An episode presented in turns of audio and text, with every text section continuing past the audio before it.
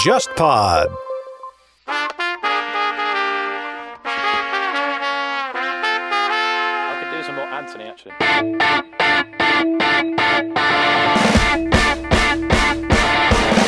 我爸爸是在我上初中的时候，当时因为癌症去世了。因为我是个女孩儿，我家人并没有让我去搬这个遗像，而是让我堂哥。就是我会觉得是我去悼念我我爸爸的一种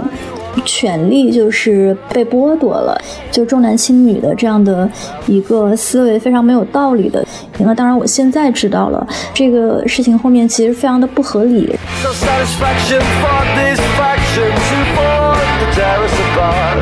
我的理解中，死亡是一件非常随机的事情。这次在湖北去世的人，比如说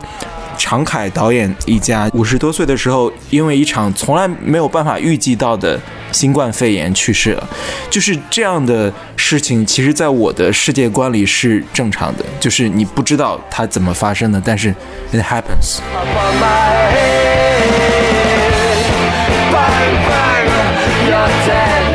去那个九幺幺纪念馆的时候，我特别震撼的一件事情是，他们有一个很大的馆，四面墙壁全部都是那些在九幺幺当中丧生的人，他们所有的影像资料、语音资料，就所有在那边都会有记录。这些人就是非常有尊严的被人们记住吧。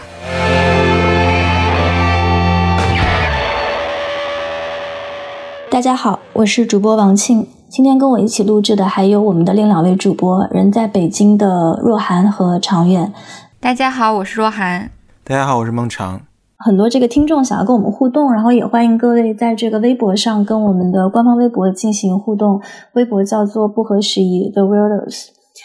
马上呢，我们要迎来了一年一度的这个清明节，所以我们今天也想做一期这个跟死亡有关的话题。呃，我想呢，跟往年相比，今年的这个清明节可能会显得很特别，因为在这个疫情席卷下的全球，有很多的人失去了他们的亲人。嗯，想首先来讲一下这两天我印象比较深刻的两条新闻。就第一条是关于这个武汉排队领骨灰盒的一个消息。呃，据说是这个最近才开始允许死者家属前往这个殡仪馆去领取骨灰，所以当时这个排队的人特别的多。嗯、还有一些说是这个逝者亲属需要等待五六个小时才能排到号。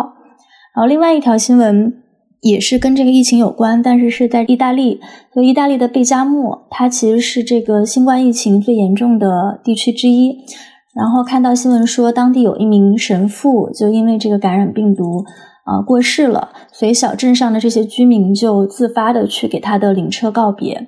当死亡这件事情发生的时候，我们大多数的人其实是不会亲眼看到的，呃，但是会有很多这个围绕着死亡产生的仪式感，比如说像这个领取骨灰盒，然后比如说这个去给灵车送行，然后只有在这些仪式发生的时候，我们才知道就是说死亡正在发生。所以，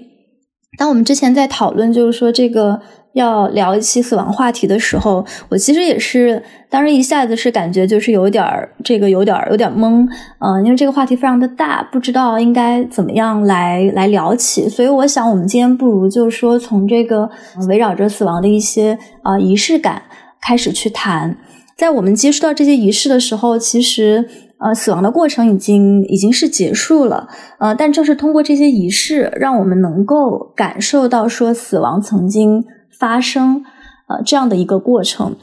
那问一下你们两位，就是说你们是在从什么时候开始感受到了死亡的一个存在？庆开头说的这个，其实是我的理解是一种关于他者的痛苦，就是我们所旁观的死亡。这种死亡可能好像跟我们熟悉的人没有关系，但我们在在新闻中去理解它。但这个人或者说这样的生命跟我们有或多或少的联系。比如说武汉，比如说我如果是个住在米兰的意大利人，因为我看新闻说好像已经有几十位神职人员去世了，都是因为他们要到患者那里去抚慰他们，所以说他们其实跟跟这个感染者的距离非常近，那其实也造成了他们的这个其实死亡率挺高。我不确定这个数字，之前看到一个新闻大概是几十位。我其实有些时候面对他者的这种死亡，或者说他者的这种痛苦，通常是不知道该怎么办才好。关于他者的死亡的这种仪式感，就是我们我们先不说，就是我们个体所理解的，或者说所经所经历的身边的这种死亡，而是说公共生活中的旁观的死亡。很多时候，我觉得这些仪式其实是再次确认生命的尊严，就可能未必是在再次确认哦他已经去世了，而是说再次确认这个生命在他死亡之前，他曾经在这个世界上留下的痕迹。他所经历的事情，他所建立起来的跟人的情感和关系，其实国外的很多时候这种告别仪式，就其实就是死者生前的一些亲友来跟他做最后的告别，怀念他，聊他的故事，聊他过往，聊他是怎样的一个人。有些时候他有一种肃穆在，但有些时候又有悲痛之中的轻松在。所以说，仿佛其实不是在确认他已经死了，而是说确认这个人曾经。非常鲜活的存在过。我觉得常老师刚刚聊到说，是就是其实死亡的仪式是为了确认一个人有尊严的活过。就我对这个看法，嗯，持保留态度。我其实经历过一些亲人的死亡，我印象最深刻的是我在小学的时候，就我外公去世了。就是在外公生前跟他关系特别特别好。我有个印象特别深刻的细节，就是因为我外公他们是住在乡下嘛，然后我以前放学的暑假特别特别喜欢回回外公家，然后他每年都会在那个。进门口，然后的那个墙壁上给我画身高，然后他一直给我做这样的标记，就是我每年暑假回去，我发现我自己长高了多少，就用这样的朴素的方式，他帮我记录了七八年吧，所以我觉得我跟外公的感情是很深厚的。然后他死亡那一年，我去参加了他的葬礼。我觉得中国人的那个死亡仪式，很多的是来源于儒儒家的那一套嘛，就是我们会有所谓的哭丧，然后所谓的嗯守灵，然后还有那个佛教的那个超度。就随着丧葬行业的兴起，其实有一些仪式是很变味的。比如当时我印象特别特别深刻的是，外公下葬的前一天晚上，我们是要守灵的，然后会有人来进行哭丧。然后这个仪式没有家人参与的，是全部都是找了一些完全不认识的人。就是我外公生前我也没有见过他们，他们好像也不是我外公的朋友，然后也不是跟我们家有任何关系的人。但是那天晚上是他们几个哭的最惨，而且他们会用一种很夸张的方式，就是。就是脸上涂着非常非常重的眼影，然后化很重的妆，然后哭到就是整个妆都脱落在脸上，就是要造成那样的戏剧化的效果。因为这是一个职业嘛，所以才能证明他们非常努力啊。所以你可能作为家人会就是会比较满意这样的一个一个结果。但当时我作为一个旁观者，我我其实是觉得是挺讽刺的。我可能更更倾向于觉得，如果你死亡尊严 是体现在一个。死者生前，他哪怕是可能得了癌症，但是他也依然有权利选择自己怎么样去度过自己的晚年，而不是需要被逼着就是在医院插管或者怎么样。他有自己选择的自由，我觉得这可能是死亡的尊严。那丧葬仪式，我觉得更更像是一种预示着，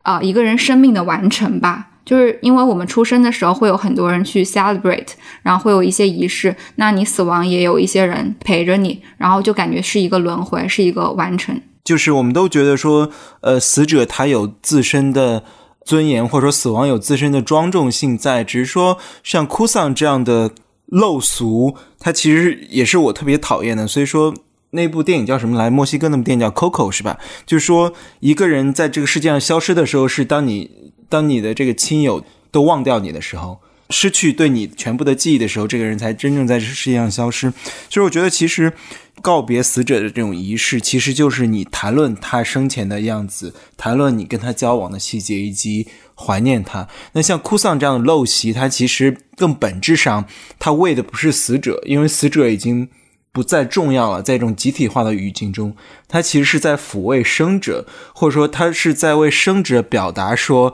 我们很在意死者，我们为他付出了全部的努力。挂接到儒家文化的那一套，它其实就是孝文化的另一种，就是说让死者的后代们或关心他的人。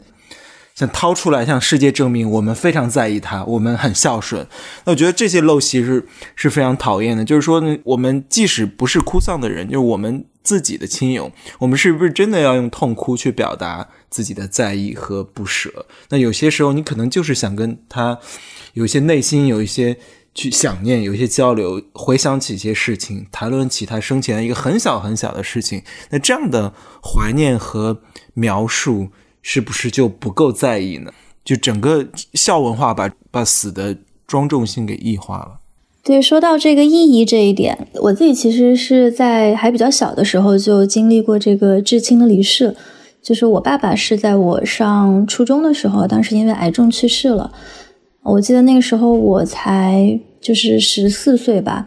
嗯，然后他的这个整个治疗过程也非常的突然。坏消息传来的时候，其实离就是他确诊。也就非常短的一段时间，所以我当然是完全没有做好准备的这样的一个过程。在他的这个葬礼上，因为我们是一个小地方嘛，还是一个比较重男轻女的小地方吧，所以就其中有一个仪式是需要把这个死者的这个牌位、死者的遗像。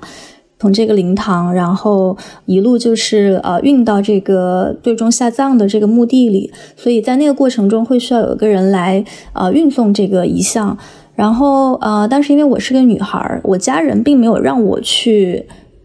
搬这个遗像，而是让我堂哥。然后那个时候我并没有就是特别意识到，就是说这个事情后面其实非常的不合理，是一件我需要去反抗的事情。那当然我现在知道了，但现在每次回想。起来的时候，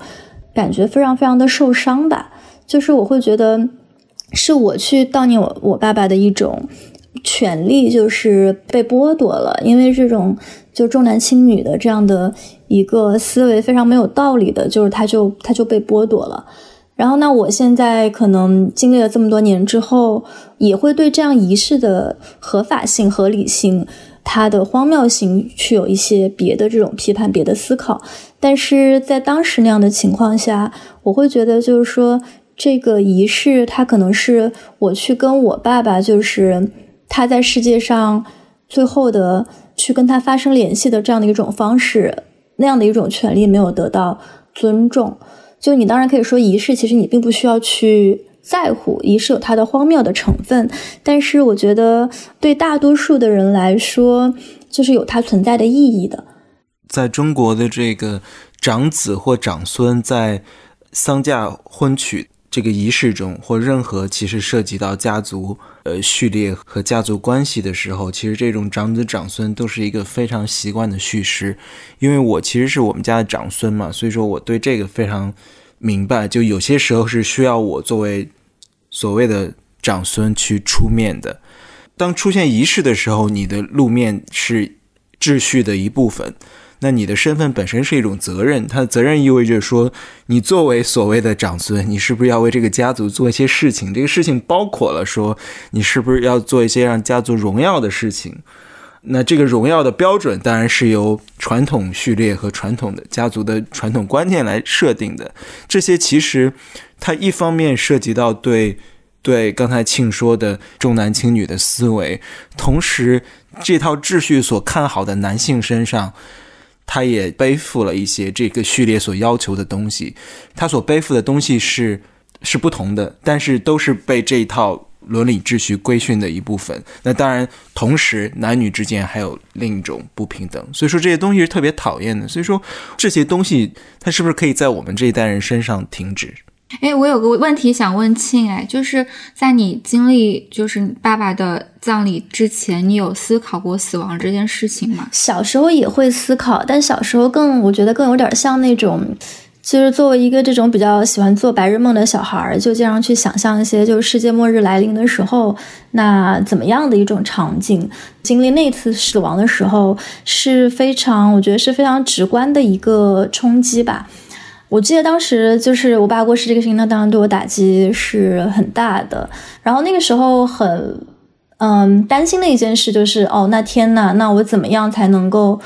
跨过这个？坎，我要怎么样才能让生活继续？但我今天再回想起来，就是对于死者我们需要去处理的问题，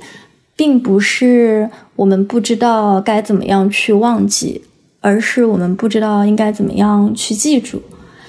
我发现，即使是这么至亲的一个人，我现在对他的很多印象都已经非常的模糊。我会记得一些细节，然后我会记得，比如说他当时会就因为很宠我和我弟嘛，所以当时虽然这个经济条件并不是很宽裕的时候，他就经常会给我们买一种那种奶油饼干，然后在我们那个小地方，就这其实是一种就是很奢侈的零食。所以在那个时候，这样的一些细节现在还会记得，但是。更多的，我觉得，如果你自己并不是有意识的去记录这个过程，你是很容易会把它给忘记的。所以，问题其实并不是说我们怎么样去忘记，而是我们怎么样去记住。所以，从这个角度上来说，像呃葬礼、像这个扫墓这样的一些事情的存在，它其实更多的是活着的人是活着的人的一种救赎吧。你只有在不断的这样的一个仪式当中，你才能够去为曾经发生过的这样的一个生命去赋予意义。我们其实需要面临的问题是我们太健忘了，就是有一种社会上的健忘症。这样的事情可能，比如说出现在个体的身上，但是也出现在集体的身上。说到当下正在发生的事情，那就会有人出来说：“哎，那我们现在是不是？”对两个月以前发生的这些死亡，已经开始在健忘了。我们为什么在看到就是这些家属去领取骨灰盒的时候，嗯，感到这么的震惊？我们现在社会开始逐渐的回复了一个正常的轨迹，逝去了这些生命，我们要怎么样去记住他们？我们要怎么样去跟他们发生联系？我觉得这个是。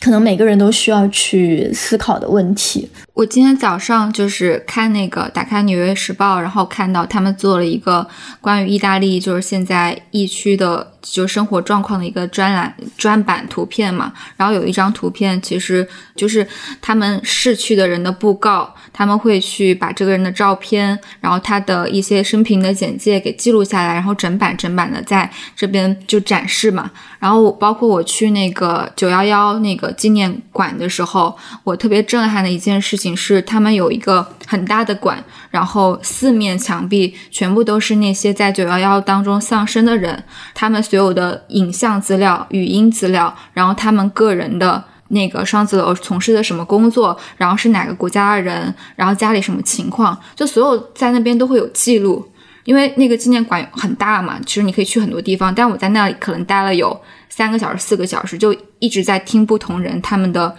啊生前的声音，然后他们的故事，然后我就会突然觉得我跟这些人有了一些连接，然后我可能还会特意去，因为我自己，呃是亚洲人，我可能可能会特意去留留意那些当时在呃这个事件当中丧生的亚裔，他们是什么样的一个状态，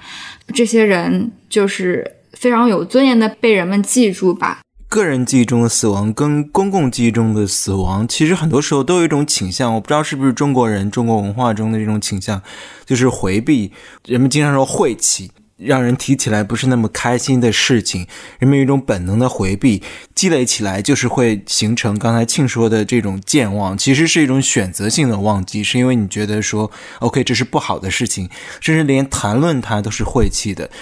我从个体经验来说，在个体记忆中的死亡。我有这样的体会，比如说家中去世的亲人，有时候我会感觉到一种压力，就是说，如果不是非常偶然的时刻，你不太去能提起他，提起他生前的事情，好像一提起，把那种沉重的气氛和沉重的包袱重新丢向了此刻这个场域之中，而难道我们不是应该 move on 吗？就是国外的这个非常私密的场合，大家聊天的时候，比如说大家聊聊到说，哦，我我奶奶，比如说她已经去世了，但是她可能会聊起她生前一个特别囧的事情，然后她用这样的好像她还存在的，或者说跟她一种特别 casual 的一种关系调侃，来表达对她的纪念和。爱意，那这样那时候就特别亲切，就你提起的时候是轻松的，然后他聊完之后，他才说哦，他这个十年前已经去世了，因为觉得那个囧事让他好像把那个死亡的那种沉重感消解了，就因为觉得 it's OK”，他只是一个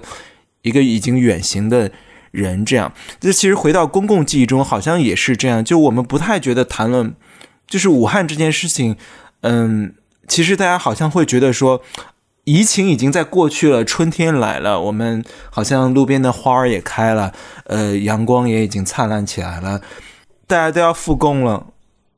不要再提死亡了。不要再提这些丧气的或者说晦气的话了。那你这时候再把这个新闻报道，你再报道说，OK，有武汉人在排队领骨灰盒，就所有这些又让大家带回到那个时刻。人的本能好像会说，哦，不要跟我说这些。所以说我在想说，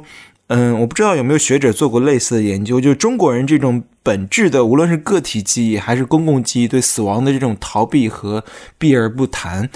特别不好。他压下来的东西其实并没有。并没有解决，不敢公开的谈死亡，其实会造成一个影响，就是我们不敢告诉身患绝症的家人真相嘛。就是包括我，可能当时外公外婆他们患了癌症，可能真的活不了几个月的时候，家人还是打引号的善意的鼓励说会好起来的。其实我觉得这并不是一种让他们有尊严的死去的方式了。我们之前哪一期中我提到这个电影，我不知道你们你们看了没有？就是别告诉他，这个电影中他其实就在探讨说，他已经从一个西方文化的塑造出来的个体，然后重新再回到他。熟悉的或者说陌生的中国文化中再去看的时候，让他无法理解的就是说，OK，为什么他的奶奶只剩半年的生命了？你不可以告诉他真相？他可能有些人想进行告别呢，他可能想再把一些事情再做一遍的。你为什么不告诉他，他只只有半年的生命了？其实，在中国文化中，就是他的奶奶的死不是他个人的事情，是家族的事情。于是，他其实他的奶奶的死亡都不是自由的。就是他都没有办法自由的去面对和迎接，那这件事情其实就又回到集体主义的倾向和宗族家族的这种倾向，他其实是不太关注或选择性的忽略个体的感受和需求的。也就是说，那这其实就是若涵刚才说的，你在临终关怀的时候，说最直接的就是说你是要不要插管，还是说要不要拔管？那本质上不是为了个体这种临终者真实的感受，而是说。他的旁人、他的亲友，尤其是他的后代们、这些子女们，有没有那个勇气展现给外界说：“OK，我们就是拔管了，我们不再做任何医学上的努力，让他最后的生命尊严得到保护。”或者说，他可能吃糖不太合适，但他就是想吃一根糖葫芦，这这件事情能让他开心。与之相反，他吃一个糖葫芦可能。让他的原本可能六个月的生命变成了四个月，但是他就是想想要获得那种体验，那你要不要给他？所以这时候你怎么权衡你旁人的这种感受，还是说要处理这个个体、这个当事人，无论是是临终者还是说死者他的意愿，这个文化一层层堆叠起来的这些东西，要一根一根的去拆解，特别复杂。在中西的这种死亡文化中，这个差别比较大的一个，我觉得是这个墓地文化。其实你经常会发现，就是很多的这个墓地啊，他们并不是在荒郊野外，他们就是在这个市区，甚至就在这个市中心，是个景区，就是这个城市景观的一个部分。比较有名的，比如说像这个巴黎的拉雪兹公墓，有非常方便的这个交通，然后里面也埋葬了非常多的有名的人，就大家都去亲吻王尔德是吧？就是中国中国游客纷纷去亲吻王尔德，可能世界游客吧。然后现在这个王尔德因为被亲的太多了，所以就只能在他的这个呃那个墓碑的旁边就呃盖了一个玻璃罩子，然后现在那个玻璃罩子上也全都是各种各样的唇印。所以，我之前也在想，就是说，这是不是其实也折射了一种对于死亡、对于死者、对于围绕着死亡的这些仪式的一种不同的。呃，认知。我有一位这个中国朋友，然后他当然是想在这个呃荷兰就是买房，然后这个中介就带他去呃看房的这个地方，呃稍微有一点点在城郊，所以其实他家出来可能大概走个呃不到一百米吧，就是一块这个很大的公墓。然后那当然在我这位华人朋友眼里看来，就觉得这是非常不吉利的一个事情。但是那个中介就反而会觉得说，哎，正是因为呃有这么一个景观在这里。才让这个房子的价值就其实变得更高。我在想，就是说这中间可能也是有这么一些很微妙的一些一些差异吧，就不去做一个价值判断，但是可能确实折射了就是说文化中不同的面相。就，我不知道常老师你原来在欧洲的时候会不会也有这样的感觉，就是说为什么市中心好多墓地？其实我刚才正想说，我其实旅行的时候，这是我的一个是 market，一个是这个墓地，其实是我必须拜访的。当然还有酒吧，of course，目的是我会必须拜访，包括比如说，嗯，伦敦，就是马克思埋葬的地方，他的那个墓碑上还写了一段话，就是说，呃，哲学家。谈论了这个整个世界，但重要的是如何改变改变世界。我还知道那个贾贾，我们都知道这个早发早一教主贾老师，他其实在国内，我看他朋友圈，每到一处都去拜访这个民国或者说清末明初的这些 这些名人的墓地。有些时候在非常你就是特别难找的地方，因为都不是什么景点嘛，他就会去拜访，就是凭吊这些人。我之前去去俄罗斯的时候，也专门跑去新圣女修道院，就在。呃，莫斯科，赫鲁晓夫、叶利钦这些人都埋葬在里面。然后，同时还有一个我们的大名鼎鼎的中国人，大家可能都听说过，那就是王明同志。其实很大的一个乐趣是你按照那个导览去一个个找到那些墓地，因为有有的可能还找不到，因为特别特别多。里面当然了，大多数比如说这新圣女修道院，其实里面大多数都是俄罗斯的名人了。这个就跟这个呃巴黎的先贤祠对吧？里面其实也就是本质上也就是墓地嘛。我记得赫鲁晓夫的那一幕特别有意思，他他说是他生前迫害过的一个艺术家给他设计的，也就是说他的政敌，他活着的时候迫害了这个人，然后他去世之后，他在遗嘱中点名要求这个人给他设计墓碑，这个人还真给他做了。还有叶利钦的那个墓碑是俄罗斯的三色旗，因为他是终结了所谓终结苏联的人嘛。其实我们可以看出来，其实欧洲的很多这些墓园其实都是跟宗教有关系的。璀璨历史的长河中留下名字的这些艺术家、呃将军，然后呃这些名人，他其实都要长眠在主的怀抱里。著名的寺院或者说修道院、教堂旁边，包括呃威斯敏斯特，对吧？威斯敏斯特大教堂下面也长眠着很多人，包括在塞尔维亚。呃，这个哥伦布也埋葬在了，就是这些伟大的名字，包括先贤祠，它其实其实跟这个西方的这个宗教传统有非常强的联系。但是在国内如何处理这些，我其实发现它更多的时候是一种是一种家族的事情，它不是一个更宏大的这个宗教的一部分，它不是说它要栖息在上帝的怀抱里，而说它就在家族墓园里。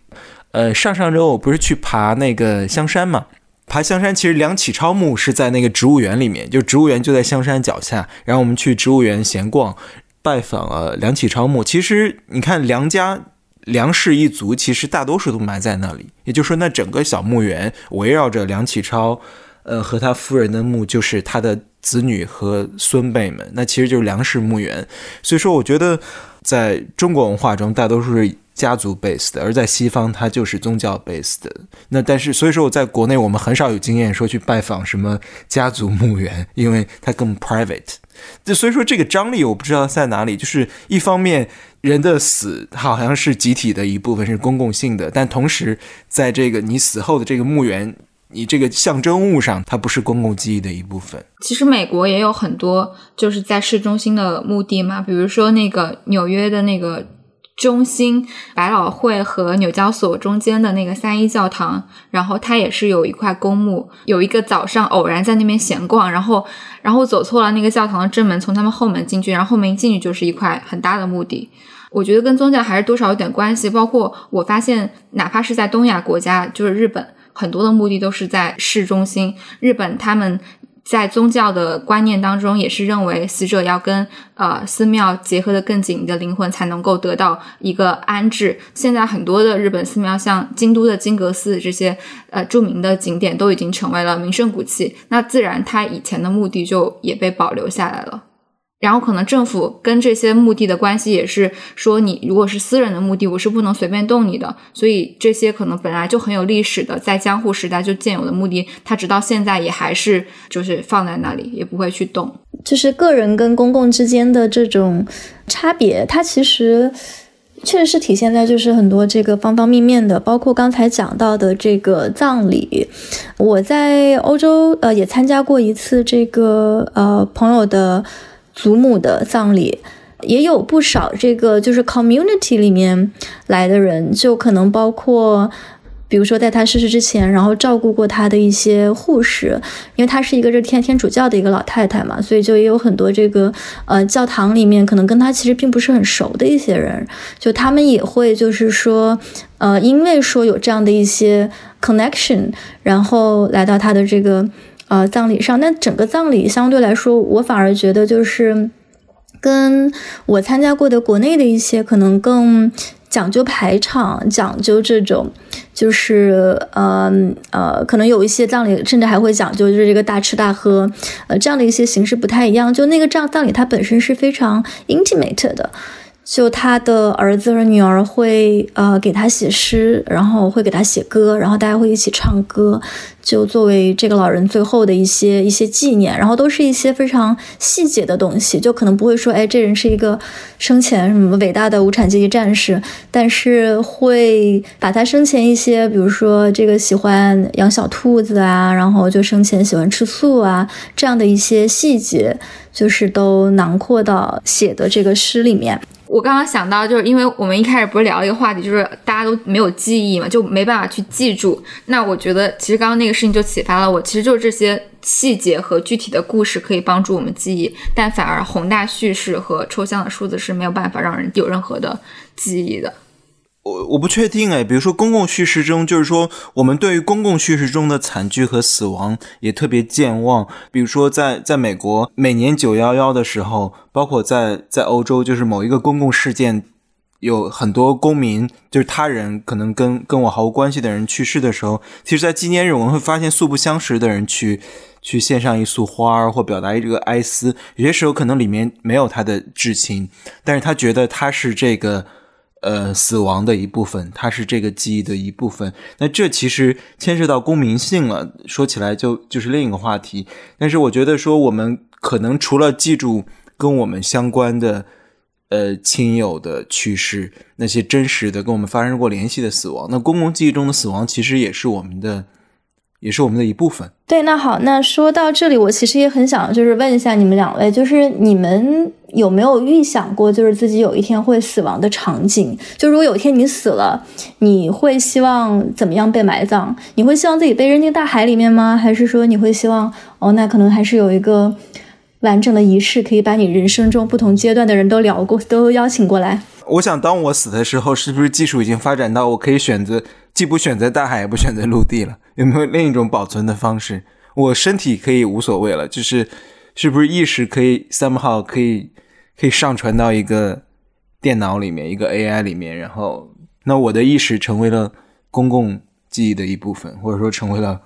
公共图书馆的一部分。我们想象一下，是不是有一天技术可以发展到你走到一个公共公共图书馆？你发送一个 code，然后你选择查询，说 OK，生活在呃两千年前的某一个人他的生命的履历。于是你就像看电影一样，体验了一下两千年前一个人他的意识和生命。但这就是数字遗产嘛？就是你你现在发了微博，你的朋友圈在你挂了之后，就是以后未来人的数字遗产嘛？就他他可以看到孟尝在二零二零年的某个月份发了什么东西，然后他可以提取这个档案。你你你说的那种可能是把你整个人生的点点滴滴、任何事无巨细的所有记忆都保留下来，是吗？对，就它不是在像查一份文文件一样，比如说像我们现在还翻阅纸质的文件一一样，而是说它进入一种情境，那一刻它就熬，它可能可以在比如说一小时内就就过一遍我的人生，熬一遍我的人生。于是他在那一刻就获得了一种生命经验。那这种生命经验当然跟我们现在所称的实体的是不一样的，但它 somehow 进入了。呃，我的一生所经历的情境，当然我不知道他有什么理由来经历我的人生，因为可能平淡无奇，毫无参考价值。但是肯定有人的人生值得参考的嘛，比如说他想去遨游一遍比尔盖茨的人生，于是他就可以，就比尔盖茨的人生成为了这公众图书馆的一部分。那我们现在可能。大量的人，大量的人其实都在记录，就你在微博上也在记录，然后你自己可能平时写写博客，或者说有一些这个别的方式，就是可以把你的日常这种事无巨细的就记录下来，就被记录的这个权利现在变得平民化了。那么，其实对于一个人他死之后，呃，也会就是同样的一个趋势。所以现在很多人可能反而不是在担心说自己死后。不能被人记住一些细节，而是担心说自己万一有一天哪天空难，然后遭遇不测，自己的这个社交媒体会被人挖坟。对于死者的这个社交媒体，是不是媒体在报道的时候应该要有一些这个伦理准则，就是你不要太去挖这种细节。我其实不是很确定，就是说我自己在死之后，我是不是希望别人可以想要拥有一个关于我人生的这种 access 就可以去拥有。对，可能也是我自己。并不觉得我的一生所有的细节都很值得被记住。我觉得您应该有一种自由，就是说，OK，你希望从这个世界上被删除、被 delete。那我的考虑是说，我可能对于活的理解是，活的这个过程和结果是我的作品，可能无人问津，可能在五千年内都不会有人去查阅它，不会有人觉得有价值。但是不重要，我做完了，我完成了，我就放在那了。它可能永远是一个默默无闻的。东西，所以说我是这么理解的。那它在我的理解中就是就是公共资源的一部分，它可能毫无价值，但我也就扔在那儿了。至于你说一个人去世后，就是死者，比如说一个人突然死去，就一个人没有都没有机会去考虑自己的数字遗产，或者说做任何遗嘱，那他去世了，他的这个隐私是不是要保护？我觉得很多时候是 case by case，比如说。如果以这个隐私为由的话，那我们是不是可以把李文亮的微博给关闭掉呢？因为他现在已经成为了中国的哭墙。在他死后，大家发现哦，他是一个如此热爱生活的人，他喜欢吃鸡腿，他有时候觉得车厘子太贵。这些细节是不是隐私呢？是隐私，但是与此同时又让他这么一个公众的形象，他已经成为了公共象征的一部分，让他立体了起来，饱满了起来。我相信他的亲人可以决定，他的他的妻子和他的子女可以决定说，OK，我要把他的账户全部 delete 掉。除此之外，是不是有一个机构，有一群人可以决定说，OK，这些记忆是隐私的一部分？至于涉及到恐袭这些突然去世的人，我不确定。我想这这时候可能是媒体的伦理要讨论的一个边界，说。我们报道的边界在哪里？与此同时，跟他有关的人，他的亲人或许可以做一个决定，说：“OK，我要把他这个账号永远的删除，或者说我设置一些隐私的设定。”我想，是不是没有一个一句话的答案，而是说我们要每一个情境的去去考察？对，我觉得当一个人他开始变得有公共性的时候。那你对很多事情的处理，包括你对个人隐私、对你的死亡的处理，其实都会有可能很不一样的期待。嗯，那刚才的那个问题，我也很想抛给若涵，就是你有没有想过自己有一天死亡时候的情景？我其实想的死死亡的场景想的比较少，但是我想的比较多的是我死前，就是濒死的那个阶段，我可能会想要怎么过。在今年年初的时候，我还跟朋友讨论过。当时大家就是因为二零二零年嘛，大家都觉得就像世界末日一样，快到世界末日了。然后可能有一些喜欢的人，你之前没有勇气表白啊，或者是碍于各种就是所谓世俗的枷锁，你就觉得哎算了吧，就放弃了，很麻烦。但是可能到最后，大家会就是完全放下这些桎梏，就是想跟谁在一起就跟谁在一起，想去表达自己的喜欢就表达自己喜欢，大概是这个意思啊。然后我当时就想到一个特别有意思的故事，就是好像是法国的前前总统吧，就是那个密特朗，他好像有一个意识，就是然后好像在他临死前，他是有自己的家庭，然后还有一个情妇，知道自己是癌症晚期了后，他就先带着自己的家里的人先去就是世界旅行了一趟，然后他又带着自己的情妇和私生女，然后回了法国南部又度假了一圈，然后最后他是一个人回到了自己在巴黎的公寓，然后独自的死去。就是他可能最后死亡的那一刻，他不想让亲人陪着他。然后我当时就听到这个故事，我就觉得，哇，这个人好酷啊！我也想要这样死。就是你最后是有很有尊严的，你可以选择自己怎么样去死，然后你不会很哀怨的躺在病床上，然后然后看着就亲人非常悲伤的眼神，每一天来看望你都是那种就是强忍着泪水，然后跟你就是说笑的这种这种场面，你不需要经历，你可以自己选择。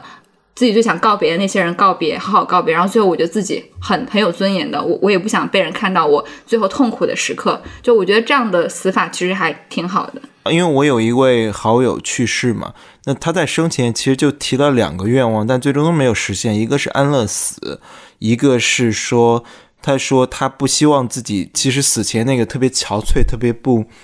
体面的那样一种。形容被那么多人看到，就不想经历你刚才说的那些时刻。他就说我是不是就一个人上路就去旅行，然后可能我走到一个地方，然后就不行了，就不行了，就 over 结束了。但其实我真的不知道是不是有人 ever 真的这么做过，就是人类。你消失在人群中，消失在所有认识你的视线里，然后你就人们也不知道你具体是三个月后死的，还是说半年后死的，也有可能走了一年。你未必是旅行，你也可能找一个地方住了起来。但 anyway，你就像你刚才说的，他选择一个人死去，他可能是在路上，在一个南美洲一个无名的小镇上，也可能就在离家乡。五十公里的地方找了一个地方自己住下来，但是不重要，就是他一个人死去。我不知道是否有人真的做到过这件事情，因为我真的听到过很多人提说，OK，这是我很理想的一种死去的方式，但是实施起来真的好难。就是你要你要预演告别，就是你要提前说告别，说 OK，不要再送了，就送到这里吧，我先走了。但但没有哎，我刚刚说那个故事其实。重点在前面，就是他跟自己的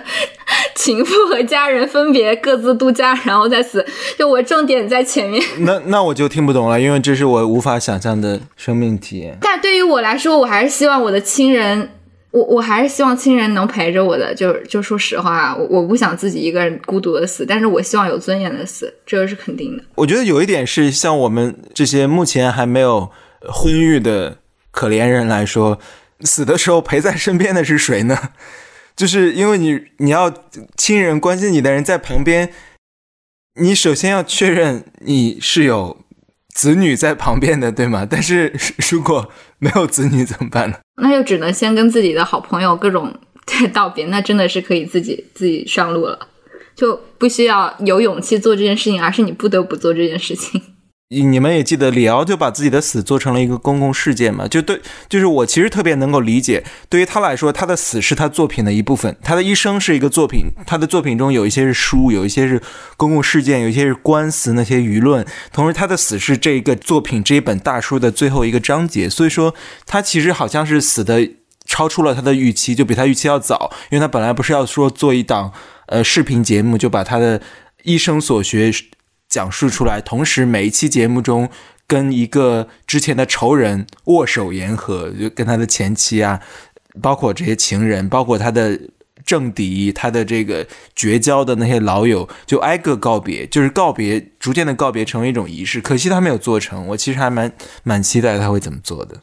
嗯，我觉得现在很多人之所以想要小孩儿，可能很大一部分原因就是出于对那个场景的一种恐惧，就是我将来这个老无所依，然后我死的时候没有人送终。嗯，但是我想说的，我们也都有共识的，就是说，我觉得其实现在社会中有很多种别的可能，就。在你身边，可能送终的他不一定是你的家人，他可能是你的朋友，他可能是你社区当中的人。你还可以把自己的死就是策划成一场行为艺术啊，所以这个选择是是很多的。我其实挺好奇，就是除了我们刚才说的，因为我们刚才说的的假设是死亡是一个线性的，呃，可以预期的过程，所有人都会活到八十八十五岁。然后在现代医学高度发达的情况下，然后由于一场重症然后去世，但是我可能跟这个线性的死亡的观念完全相反，我从来没有这么理解过死亡，包括我自己的死亡。我的理解中，死亡是一件非常随机的事情，于是它可能没有想象中的，比如说我从来没有想象过，说我躺在那里。然后爱我的人在跟我告别这么一个场景，因为可能没有跟我这样的准备机会，我不知道因为什么原因，其他的原因而死亡的，所以说他是可能随时突然到来的。于是这么一种根深蒂固的，我是真的白印这一整套呃思考体系的。这次在湖北去世的人，比如说常凯导演一家，就是我们都看到他们的故事非常痛心，相当于灭门。比如说，他可能是个五十多岁的人，之前在武大的时候也长发飘飘。那他是不是也畅想说，OK，我毕业之后我要拍出什么样的片子，我要成为一个什么样的导演？然后他他在三十多岁的一天剪去了自己的长发，然后跟妻子生了一个生了一个孩子，然后决定说我要如何安排我自己的事业职业生涯。我到五十多岁，孩子该儿子已经去英国上大学了，我可能再过五年退休，然后我是不是开始买一辆车，开始自驾？跟这个老伴一起去旅游，但是没有发生。他在五十五十多岁的时候，因为一场从来没有办法预计到的新冠肺炎去世了。就是这样的事情，其实在我的世界观里是是如常的，是正常的。就是你不知道它怎么发生的，但是 it happens。于是，当我真的去这么想的话，它根本性的决定了我如何生活。其实我的整个的生活观念以及世界观都是 build on 我刚才说的这一整套对于死亡的理解，就是它是非常随机、非常 random，它没有什么线性的跟你说，呃，OK，我你十几岁努力读书，二十多岁工作，三十多岁结婚生子升迁，四十多岁，呃，孩子开始呃上学，然后五十多岁孩子去上了大学，你再退休，然后。突然，七十五岁、八十五岁的有一天，上帝来把你带走了。我从来没有这么理解过死亡。所以，这个是不是跟现在所谓的“活在当下”这一套理念是契合的？就是因为你不知道死亡和明天哪个先来，所以你应该更更专注的活活在现在，就享受现在。你觉得是一致的吗？呃，很多人都会说说。假设今天当成生命中的最后一天来过，哎，这已经成为了一个励志金句。但是，其实，在我的观察中，绝大多数人并不认同这这句话。就是你只是我们只是说说而已，到了第二天、第三天就投入了生活。这些庸常生活的汪洋大海中，以为呃明日再复明日，再一天一天的，它有持续的。于是你会去畅想十年后我怎样怎样怎样。其实并不是真的，大家都会去认同说，OK，真的当成最后一天。但是我在我的能力范围内是真的当成最后一天在过的。就基于我对死亡的理解，所以说我的整个人生观或者说对生命的理解是倒推的。我在十几岁的时候就想清楚这件事了。我不知道，我不知道是什么机缘，但我其实十几岁就想清楚这个倒推的理论了。因为生命本身就是倒推的。你想象一下，如果没有死亡，我们我们的活法完全不一样。就你没有那个滴答滴答闹钟了，你随便怎么怎么折腾，我们怎么活的这一切推演都是因为有一个终点。于是你再倒推，OK，你要干嘛？你怎么弄？怎么成长？怎么发展？Whatever。但这一切的假设都是一个如梦幻影，就是它可能从来不存在，就它是虚无的。这一切语气。What can I do? How can I show you and let you see that I am someone until death us apart?